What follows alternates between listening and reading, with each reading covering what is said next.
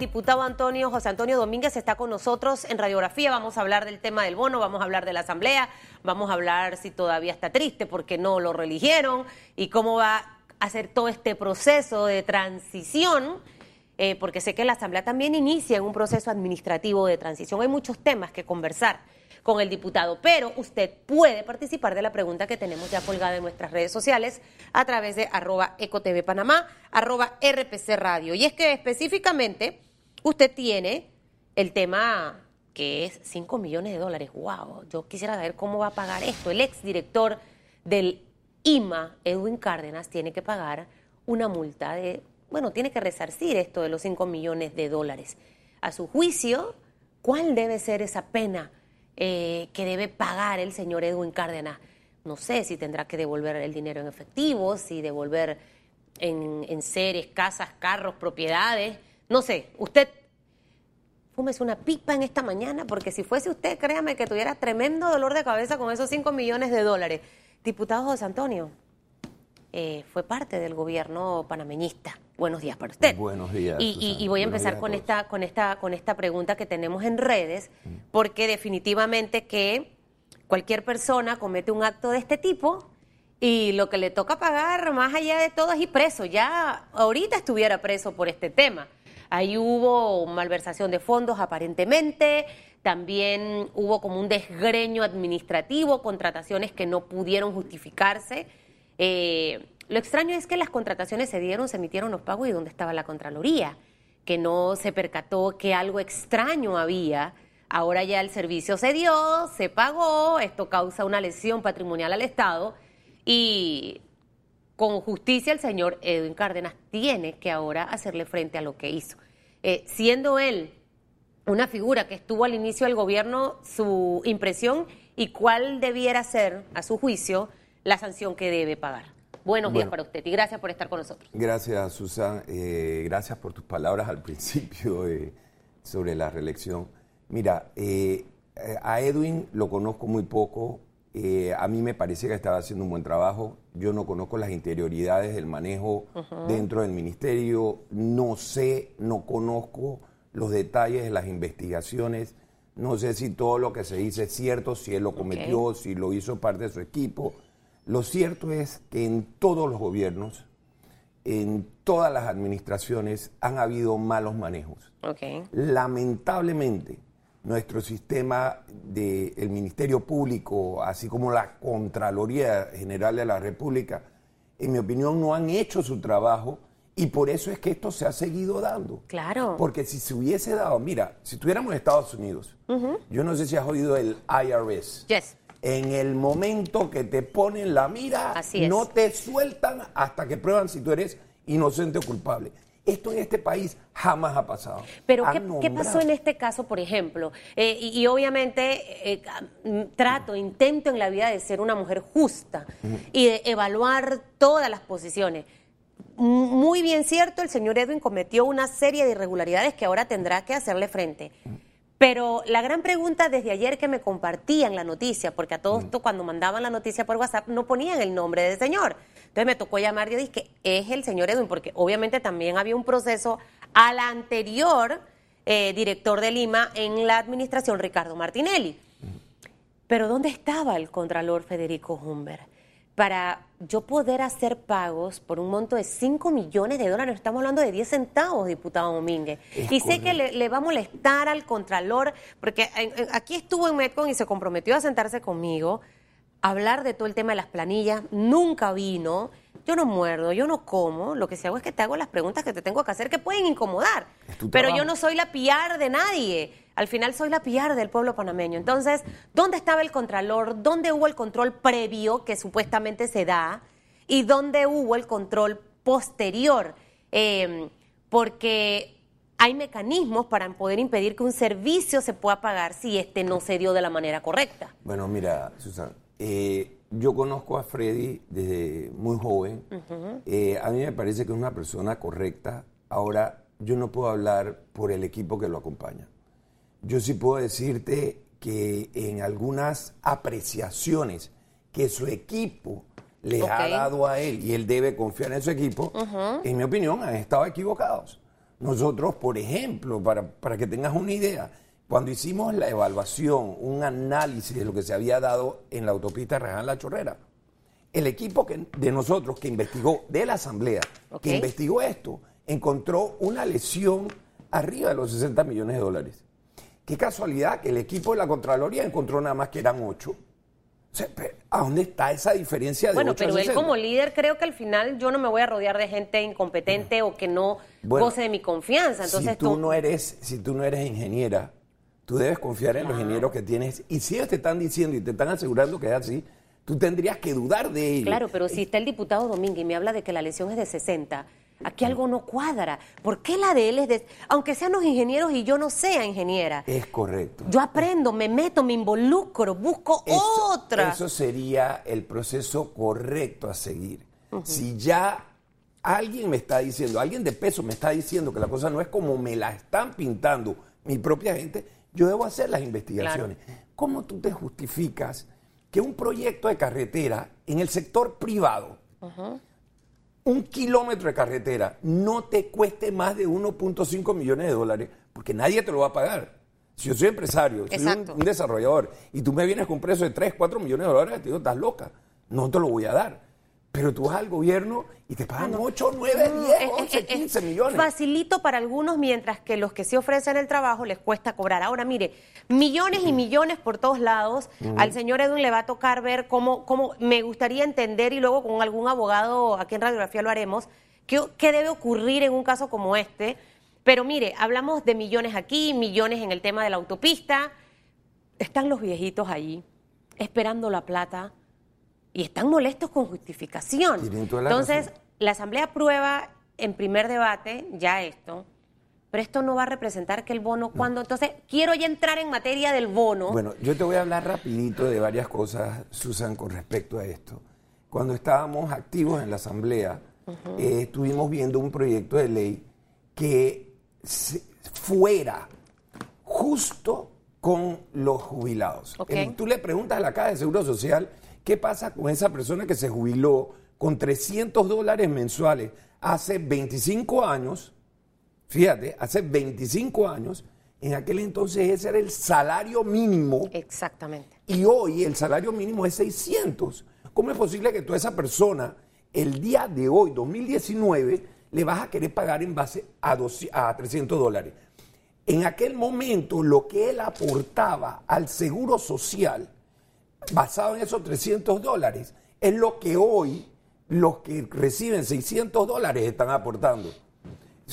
El 25 centavos hace 25 años no son No es lo 25 mismo. centavos hoy. Para nada. Entonces, ese ajuste tiene que darse por ley y que los señores jubilados no tengan que venir a mendigar todos los periodos presidenciales a ver qué el presidente les, les quiere Por aprobar. eso es que le hablaba de la fórmula. Le hablaba de una fórmula Sí, que quede que por consistente en el tiempo, que Tiene- no haya necesidad de revisar. Tiene que ser por ley. Ahora, ¿cómo queda establecido con lo que se aprobó ayer? ¿Qué, qué ocurriría? Esto debe ir al Pleno. Sí. Estamos hoy a 6 de junio. Ustedes, en teoría, trabajan hasta el 30. Así es. Eh, Se nos paga hasta el 30. Todos no han acudido porque están en el bendito luto de la pérdida. Eh, no son como ustedes, ¿no? Eh, los hombres les falta como todavía más eh, ese- Realizar. es- esa fuerza para poder aceptar cuando se, se pierde y hay una derrota. ¿Cómo sería ese proceso frente al escenario que le acabo de mencionar? Bueno. o sea, ¿saldría aprobado en, del- en esta asamblea? Yo, después de haber escuchado la posición de los miembros del PRD, que son los que van a dominar la Asamblea, ellos han dicho que van a participar solamente para aprobar estos dos proyectos de los jubilados. Así que no me cabe la menor duda De que se va, a poder este. apro- va a poder ser aprobado en este periodo. Se aprobó ayer, yo, a mí no se me ha llamado, debieran habernos llamado para sesionar hoy en la tarde o mañana en la tarde.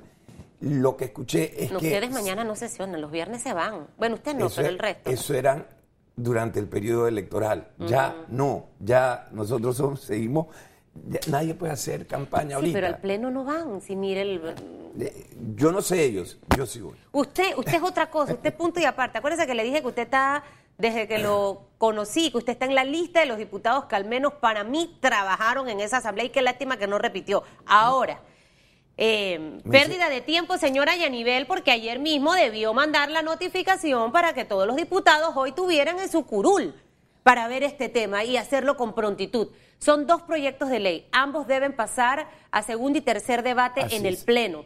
¿Cabe la posibilidad de que se revise, que regrese a primer debate? Pregunta uno. Pregunta dos. Si llega a aprobarse antes del 30 de junio, eh, obviamente el presidente Juan Carlos Varela debe sancionar la ley. Así es. ¿Cuándo cobran el bendito bono de 100 dólares? Bueno, eh, todo esto que tú me estás preguntando te lo puedo responder una vez que estemos en el Pleno. ¿Por qué? Porque hay que ver qué es lo que va a salir de ese proyecto de ley. O sea, que puede cambiar. Puede cambiar. Entonces, ya fue aprobado en primer debate. Lo más probable es que el lunes seamos llamados a sesionar para darle el segundo debate. Eh, la probabilidad de que regrese a primer debate la veo poco probable. Va completo este paquete de los dos. No creo que sea completo, puede que sufra algunas modificaciones, pero esas modificaciones no creo que sean tan grandes como para mandar el proyecto nuevamente al primer debate. Entonces, no teniendo esa necesidad de bajarlo al primer debate, cualquier posible modificación, porque a todo esto estoy asumiendo, no he visto el, el- el proyecto ya en prim- de primer debate aprobado, pero asumiendo que hay algún tipo de modificación, lo más probable es que se puedan dar en un segundo debate y muy probablemente en una o dos sesiones. O sea que, O sea, eh, para se, se la sacaría ese semana- tema, ya se... La otra semana sale de ese tema. los dos temas. Y si el presidente la logra sancionar antes del 30 de junio, que está su mandato, suponiendo, vamos a poner ese escenario, ¿cuándo cobrarían el bono los jubilados de 100 dólares que es tan esperado? Bueno, vuelvo y repito, dependiendo de lo que pa- aparezca en la ley, porque dice de dónde va a salir. En este Mm. momento, si va a salir del presupuesto general del Estado, Hay que ya el esperar. presupuesto está tirado. Así que habría que Y ver. ahí no se contempló probablemente esto. No, eso no estaba, eso se está metiendo ahora. Habría que ver si en el presupuesto actual hay alguna partida no utilizada y conseguir que la Comisión de Presupuesto haga un traslado de partida para cubrir esto. Bueno, O sea, ya sería sí propuesta. ahí sería propuesta básicamente del nuevo presidente, de ver cómo se las ingenia por si no tiene la plata, No, aún de encontrarla, en este, ¿no? Aún en este periodo se podría lograr hacer algo, pero eso dependería de... Y nos da el tiempo. Sí, ¿por qué no? Todavía tenemos tiempo. Todavía tenemos tiempo para cumplir inclusive con los 12 postulados que nos presentó el presidente si quisiéramos. Sí, pero no O sea, la voluntad. Lo que pasa, Susan, es que el- una vez que tú ganas, y te estoy hablando en este caso del PRD, Claro. ellos quieren tener el control completo. Es ellos normal. no van a ceder. Si tú no nombraste, y lo dije y lo he repetido y lo voy a repetir una vez más, para mí el señor presidente tomó una pésima decisión al no haber propuesto los nombramientos en su momento. En el tiempo correcto. No, no hay un tiempo correcto. Debió haber sido antes, pero el tiempo correcto es hasta antes del 30 de junio. El periodo del presidente termina el 30 de junio. O sea, en su, presi- en Pero es su que periodo. hubo, hubo, o sea, probablemente vamos a decir que meses después se presentó los nombres eh, propuestos por el Ejecutivo. Eh, fue diciembre del año antepasado cuando Zuleika Muri Así y la señora, la, la- la señora Sarak eh, no son contempladas. Luego se perdió mucho tiempo. Entonces, al final todo se ha ido Pues, manejando fuera de tiempos. te acabo de decir que a mí me parece que fue una pésima decisión del señor presidente. Es más, los nombramientos del- de la ACP los ha podido haber hecho el año pasado. Y decir, cuando el que está ahorita en función se le acaba el periodo, el que ha sido nombrado y ratificado en la Asamblea entra a tomar posesión. O sea, yo te puedo nombrar un año antes, pero tú no tomas posesión hasta el momento que el que tú vas a reemplazar se- cese sus funciones. Todo eso se debió haber contemplado. Pero esa jugarreta de que yo te doy, tú me jalas, este me pide, el otro me da, eso yo, presidente de la República, no lo hubiera aceptado.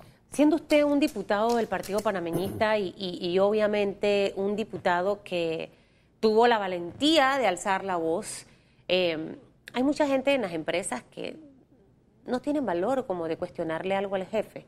O sea, prefieren callar, lo viven por dentro o lo comentan por las veredas tropicales también de las empresas. Bueno, te- Eh, pero usted tuvo la valentía de poder decir en reiteradas ocasiones lo que funcionaba y lo que no funcionaba. A su salida de la Asamblea, a su salida de estos cinco años donde ha estado su partido a la cabeza, si usted tuviese que enumerarme los tres grandes errores del gobierno, ¿cuáles serían? Uno, no escuchar al pueblo, porque el pueblo en muchas, en reiteradas ocasiones le estuvo diciendo al gobierno qué quería que se hiciera, dónde había algún problema, y el gobierno simplemente se hacía del, del oído sordo. Tenía concentrados proyectos. Muchos piensan cuando llegan a la presidencia que lo que te va a hacer quedar bien con tu pueblo es que yo haga un- una macroobra. Si yo resuelvo problemas sociales serios, si yo resuelvo condiciones que el país necesita se resuelvan, el problema de salud, si hubiera logrado hacer un cambio drástico en la atención de salud, al pueblo panameño no le hubiera importado un pito si el metro se hacía o no se hacía. Claro. El pueblo te hubiera aplaudido por haber resuelto un problema Que ahorita de mismo vieja se está yendo y, y mire todos los temas que tenemos a, ¿y a- a cuántos a gobiernos nivel han de salud. pasado? No, es un, un mal de, de años. Sí. No escuchar al pueblo el primero. El segundo, segundo Eh, gran error. No divulgar bien los proyectos que has hecho, porque si estás dependiendo de eso, pues entonces por lo menos divúlgalo. Claro. Y el tercero, yo, en mi opinión, es el no haber escuchado a sus eh, diputados. Nosotros somos la parte más cercana. Pero no había una buena relación entre los diputados y el señor Bebi, la diputada Caitlin. O no todos los diputados panameñistas eran escuchados. Yo te puedo decir que yo, estando en la Asamblea, vi cualquier cantidad de veces que las bancadas CD, PRD se reunían. La bancada panameñista era difícil reunirla. ¿Por Eso qué? es- yo no entiendo, no, no, La agenda no estaba apretada. sabía. Fíjate, inclusive, ahora a las finales yo le pedí a mis co- eh, compañeros, por favor, vamos a reunirnos, vamos a tocar el tema, pero que tú dijiste, ya no salimos electos, todo el mundo decidió colgar guantes y no hubo... Y es que a veces después de una derrota vienen momentos también interesantes para la vida de un ser humano. En me- el caso suyo, que a mí se- me hicieron un favor. ¿De a mí me hicieron un grandísimo favor. Yo estoy feliz. Feliz. Si tú le preguntas a, a mis compañeros de fórmula, a los que estaban trabajando, inclusive a, mi candidata, a la candidata suplente, yo le decía, mira, lo mejor que me puede pasar es no salir. Mi mujer, mi hija. pero no hubiese gastado tiempo, no se hubiera postulado, pues. Bueno, pero si ya tú tienes compromisos. Bueno, ok. que- quedar mal con ellos. Tú sabes que la primera vez que yo salí, yo había dicho 20 veces yo no voy a correr. Hasta que me convencieron a correr. Y luego que me sacan primero en la primaria. Claro. ¿Qué compromiso tengo yo? Demasiado fuerte, yo tengo que correr. Pero es que al final la gente buena prefiere quedarse fuera del sistema, porque la gente Eso es un buena, error. La gente buena se desgasta, afecta, afecta tu vida familiar, tu vida personal, tú como profesional. eh, siento que ser diputado es como una palabra sucia, al menos hasta este momento para mí. Paga los platos rotos de otros ciudadanos. eh, que no han hecho su trabajo en la Asamblea. Creo que lo interesante es que como ciudadano panameño se mantenga activo, diputado Domínguez. Yo siempre no se pierda del mapa terrestre, por Tú- favor. Tú hiciste un comentario de que yo me atreví a alzar mi voz. Mi inicio en la vida política fuerte fue en el gobierno de Guillermo Endara Galimay. Y cuando él me nombra a mí ministro de Obras Públicas, yo lo condicioné. Yo tenía 32 años. Yo le digo al presidente, presidente, le voy a aceptar el cargo con una condición. Déjeme trabajar profesionalmente Así es. y de esa manera yo le cubro su espalda y la mía también. Dice, no se preocupe, ministro, haga su trabajo. Desde entonces, yo no he cerrado mi boca. Y cuando a mí me han preguntado sobre un proyecto, sobre algo, yo he dado mi opinión. Bueno, mi aquí, opinión debe ser aquí lo vamos a traer, eh, señor Domínguez. Usted es ingeniero, ¿no? Ingeniero civil. Regresa a trabajar como unisilvestre como el resto de los panameños. Ya empecé la empresa. Muy la bien. Mire, ojalá que la presidenta llame a los diputados. Ya hoy está tarde a, la- a las cosas que ponerle deadline de, de horas y de días. Eh, ya mañana no sesionan, los viernes es libre, free, como el día civil en escuela. Y regresan el día lunes. A este tema de los jubilados hay que meterle el acelerador, porque esos señores sí necesitan esos 100 balboas. La pregunta de redes está allí colgada, vamos a reiterarla. Póngala, señor director. El exdirector de Lima, Edwin Cárdenas, fue declarado responsable de lesión patrimonial por más de 5 millones de dólares. ¿Cuál debe ser la pena para los políticos corruptos? Alguien me escribe como en China, que les cortan la cabeza. ¿Te imaginas como en Game of Thrones? ¡Wow! En China no le cortan la cabeza. No, que le cortan. Lo fusilan. Ok. Hay peor todavía. Mira, que le vaya bien, diputado. Gracias por haber estado con nosotros. Gracias a ti, Susana. Mira, aquí está Gisela Chun con nosotros. Se los dije que vamos a hablar del pasaporte. Aquí está el viejo y el nuevo. No se desconecte, busque el suyo en la gaveta para que compare y, vea si es el, el, nuevo o el viejo y ella nos va a decir si lo puede seguir utilizando. Mientras tanto, la pregunta está colgada en redes sociales y le vamos a hacer la pregunta a Gisela también sobre este tema.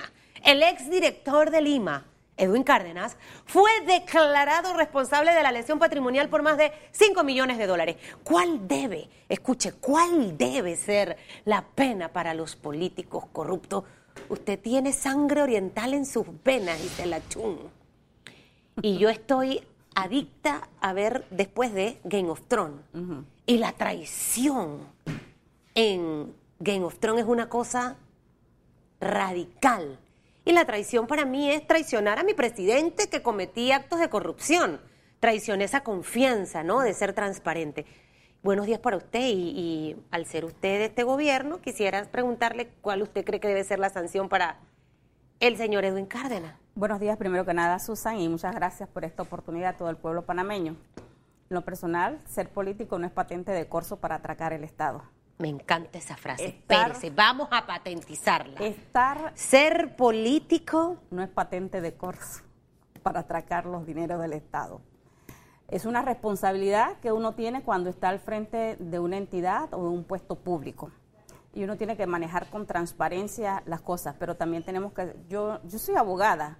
Yo no puedo entrar a, tener connotaciones de un expediente en que yo ni siquiera he tenido la posibilidad de leerlo en los casos de lesión patrimonial trabaja mucho el tema de las auditorías que hace la Contraloría y lógicamente el derecho a la defensa que tuvo que tener la persona que está siendo investigada. En ese sentido, la verdad que me declaro que no conozco el expediente y mal podría, es, y es válido porque nadie conoce el expediente, pero haciéndola de manera general, el, político que entra al Estado a, a robar, a hurtar, usurpar el dinero de los panameños, eh, debe recibir un castigo. Me encanta mucho que el gobierno que toma posesión el primero de julio ha mandado alto y claro su mensaje de la viva voz del presidente Laurentino Cortizo, o sea, ese llamado a sus funcionarios a ser transparente. Es difícil.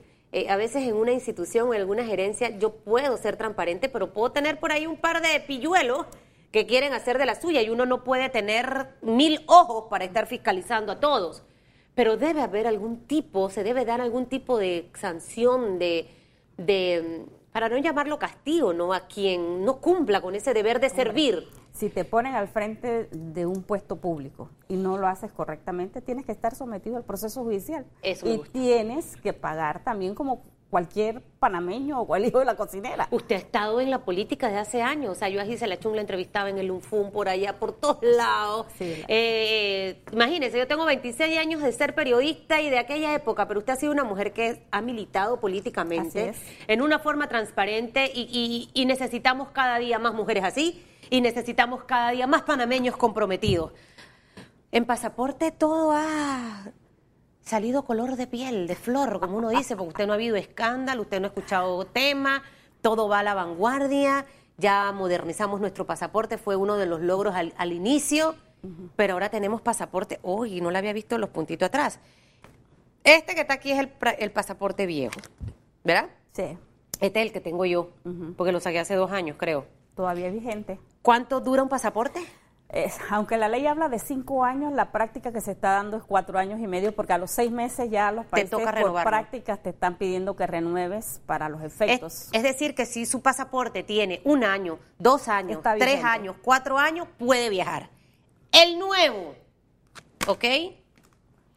Para que también compare, porque tuve una amiga que llegó al aeropuerto y lloró desconsoladamente, pero tenía el pasaporte vencido Es la clásica del panameño. Mm, aquí hay unas, unas, ¿cómo le llamaríamos a esto, Sara Gisela? Son medidas de seguridad. Pero esto como, como algo corrugado en la parte de atrás, como unas bolitas, eh, circulitos.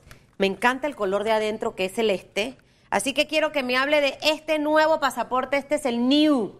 Sí, bueno, primero que nada tengo que decir que este pasaporte, en lo personal, tengo que darle las gracias primero a todo el equipo de la Autoridad de Pasaporte que nos colaboró. Este fue un trabajo para poder tenerlo definido ahora, eh, en el cual hemos estado involucrados hace más de un año, desde la preparación de todo el acto público, haber efectuado todo lo que es la licitación, haber adjudicado, y ya estamos en el proceso de entregas. Para final de mes, nosotros, esta semana, este mes, estamos en el que lleguen los primeros 150 mil pasaportes. Es decir, que hoy nadie tiene este pasaporte todavía. Y tenemos que acabar lo que tenemos en existencia de las libretas viejas que son válidas. ¿Y cuántas quedan de esas Ya sería solamente, creo que para un mes más o menos es lo que tenemos en existencia. Así que y esas durarían cuatro años y medio. Eh, eh, sí, sin problema. Esas pueden utilizarlas sin problema. De hecho, Estamos en estos momentos en temporada alta en la autoridad de pasaporte por el receso de las escuelas y lógicamente eso significa que tenemos bastante clientela. Las libretas que estamos utilizando son valederas por sus cinco años, sus cuatro años y medio, así que no hay ningún problema para eso. Este nuevo pasaporte que se ha estado confeccionando tiene mayor cantidad de medidas de seguridad. Tiene 102 medidas de seguridad. Las medidas de seguridad están catalogadas en el mercado como medida 1, 2 y 3. ¿El anterior cuántas medidas tenía? Tenía cincuenta y tantas medidas de seguridad. hemos eh, duplicado. la tecnología va cambiando y en el mercado, en la actualidad, hay muchas cosas que se van innovando, igual que en los celulares, el tema de medidas de seguridad de documentos de viaje también hay muchas innovaciones y lógicamente uno tiene que ir actualizándose y la autoridad de pasaporte, yo creo que el recurso humano nuestro lo intentamos que se perfeccionalizar en cuanto a esto y creo que la libreta de pasaporte para los efectos cuenta con todo lo que hay ahora mismo en el mercado internacional en materia de, seguridad. Dentro de esas 102 medidas de seguridad, eh, para que el panameño tenga una idea de cómo está protegido este pasaporte, algunas de las más importantes de esas 102. Ok, cada hoja tiene lo que nosotros llamamos una marca de agua. No la vas a ver visiblemente, salvo que la pongas en contraluz y lógicamente para eso tienes que tener equipos muy sofisticados. Es decir, que esa, esa, esa, esta medida es difícil de que puedan copiarla, falsificarla. Sí, sí, lógicamente. Tenemos ahora mismo diseñado con esto también lo que nosotros llamamos la ventana fantasma, ¿ok? Que es la foto que van a apreciar aquí y lógicamente, eso, mm, para la ventana fantasma es, la, la, fotito abajo, no, la fotito abajo que parece como una estrella. Eh, o sea que ahora hay tres fotos. Sí. Antes, el anterior tenía dos. Solamente tenía eh, la diferencia para que lo vayamos viendo. Ok, vamos a ponerlo aquí.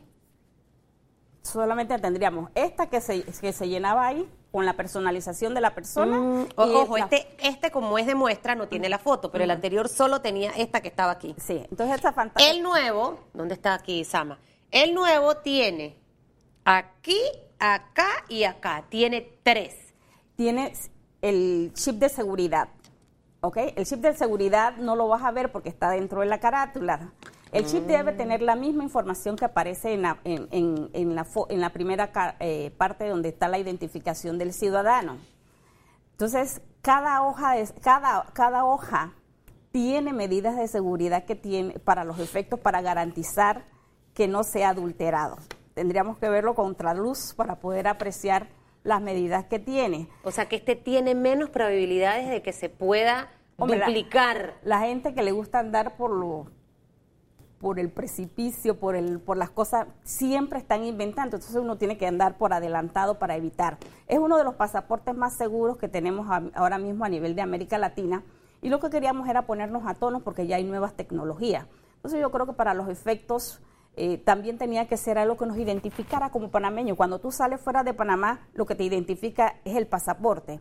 Entonces también tiene una historia para los efectos. Quisimos involucrar a todas las provincias y cada hoja tiene algo que hace atención a alguna provincia, la, todas las provincias están inmersas ahí, no vas a ver incluso... Panamá Viejo es Panamá, me imagino. Vamos a encontrar también, no, es por los 500 años que Ah, estamos cumpliendo, por eso La tortuga Bocas del Toro. Ajá. La rana dorada. está por orden alfabético, no vas a ver el nombre de la provincia porque también es una medida de seguridad. Ajá, O sea, Portobelo. tiene que verlo contra ¿A dónde está aquí? Granos de café Chiriquí. Chiriquí, Chiricana, Exacto. Águila Arpía. Darien. Darien por allá.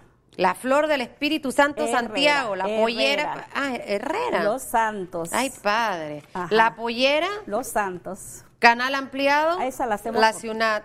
La Catedral de Panamá está aquí. Altos de Campana. Wow. Eso en Panamá está- Oeste. Be- bello, chica. Usted se lo está perdiendo porque yo soy la que estoy vida geniándolo, sorry, Sama. Aquí está la Escuela Normal de Santiago, también en el nuevo pasaporte, el Tucán. El Tucán.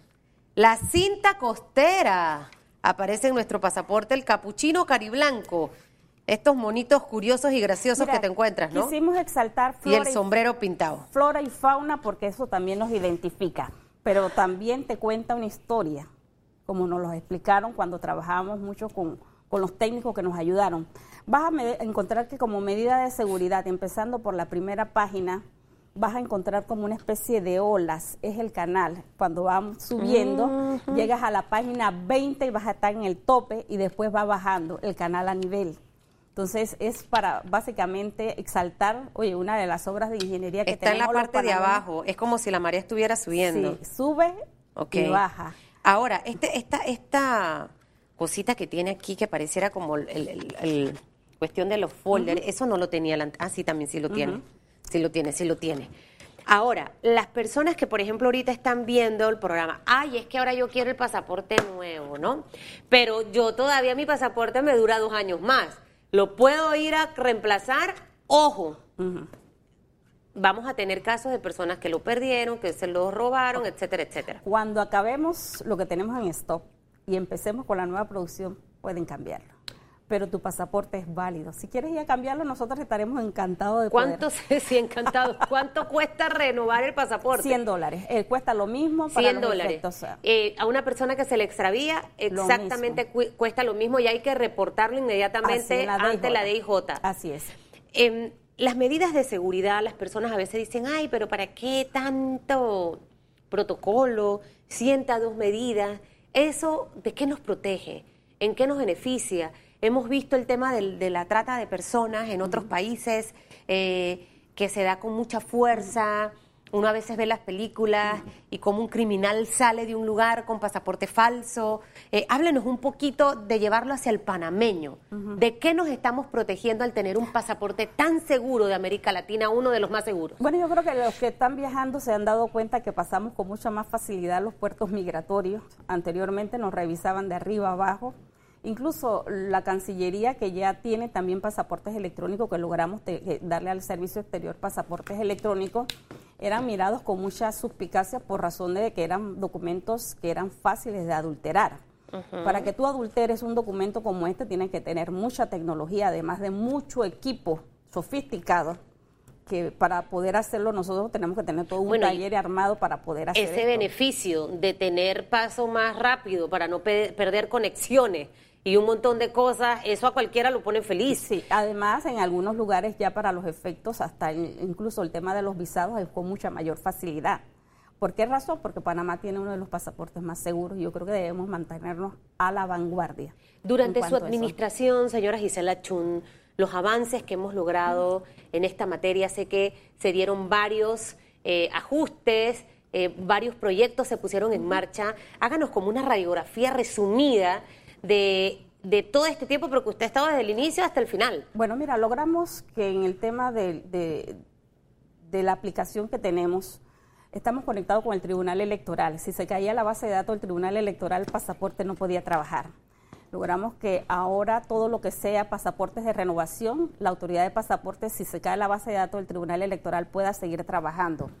Anteriormente tampoco la Cancillería viajaba con pasaportes que nosotros le llamamos de lectura mecánica. Ahora la Cancillería tiene una estación de la autoridad de pasaporte porque quien hace los pasaportes de los diplomáticos y los consulares es pasaporte, que es la entidad que se encarga. A nivel internacional hemos logrado también muchísimo el avance en función de que en muchos consulados en donde hay una buena cantidad de panameños, también levantar las estaciones de tal manera que los procedimientos para renovarles los pasaportes a la gente que vive fuera sea mucho más rápido y más expedito, porque la gente se quejaba mucho de que les tomaba incluso meses para poder renovar. Entonces yo creo que eso se ha agilizado. A nivel de COCLE no teníamos, no teníamos representación en provincias centrales, abrimos una regional de tal manera que estamos representados a nivel de todo el país para los efectos de que la gente sienta que se le da un servicio rápido, expedito y con seguridad, que es lo más importante. A nivel de la institución hemos estado también involucrados no solamente con el tema de la expedición de pasaporte, otras cosas que estamos diseñando y que van a quedar. Vamos a mandar vía WhatsApp la notificación a los ciudadanos que pueden pasar a retirar su pasaporte porque ya está listo. Aunque lo hacemos con facilidad, Claro. Esto. Eh, sí, ahora es mucho más rápido. O sea, recuerdo, uff, mm, ni siquiera sé en qué administración las noticias de la gente con las largas filas que hacía calor en pasaporte em, eran todos los días, o sea, quejas. Ahora sacar un pasaporte tú vas, por ejemplo, hoy jueves y mañana tienes tu pasaporte. De hecho, el pasaporte sale en el mismo día en que te lo tomas.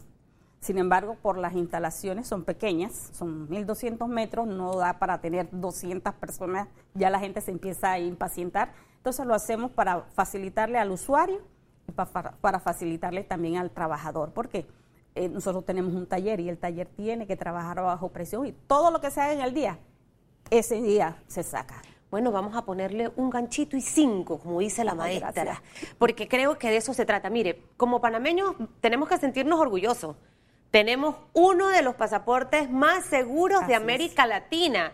O sea, usted sabe lo que representa esto, que muchos países probablemente van a decir, oye, yo quiero ver qué fue lo que hizo Panamá, cómo fue que le, metió todo este tema de la seguridad del chip, eh, cómo el, corrugado este que está en la parte de atrás, que eh, yo creo que ahí más o menos como que se nota un poquito cuando, ahí está, que es como un, cuadrado un poquito grande, esto tiene un corrugado de unos puntitos.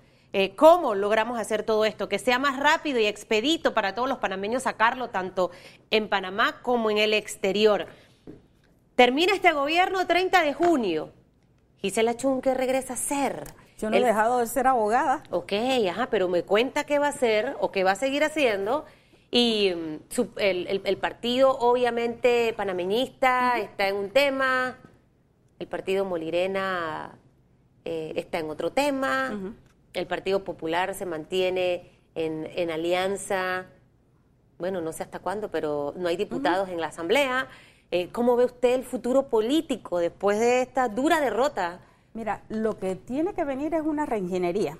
Después de un proceso electoral, sea bueno, sea malo, tiene que venir una especie de foda para ver qué fueron tus fortalezas y cuáles fueron tus debilidades.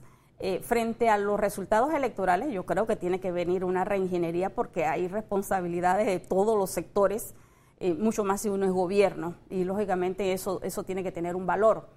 Eh, en lo personal, yo no he dejado de ser abogada, sigo trabajando para los efectos y, hemos estado siempre pendientes en, en este tema pero creo que corresponde a todas las organizaciones políticas, incluyendo el Partido Panameñista con el que estoy involucrada, a hacer el trabajo de reorganización, reestructuración y lógicamente desde abajo hasta arriba.